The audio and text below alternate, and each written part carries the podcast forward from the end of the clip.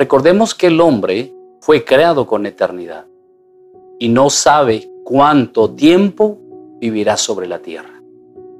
Este mundo es como una pista de aterrizaje que nos da la oportunidad de escoger el destino eterno que nosotros deseamos antes de partir.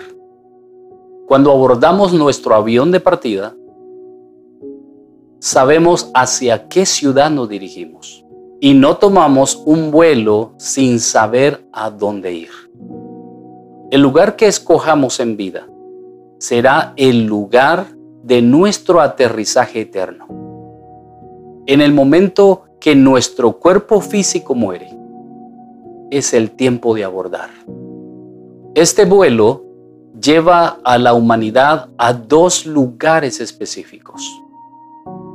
Número uno, paz y gozo con Dios.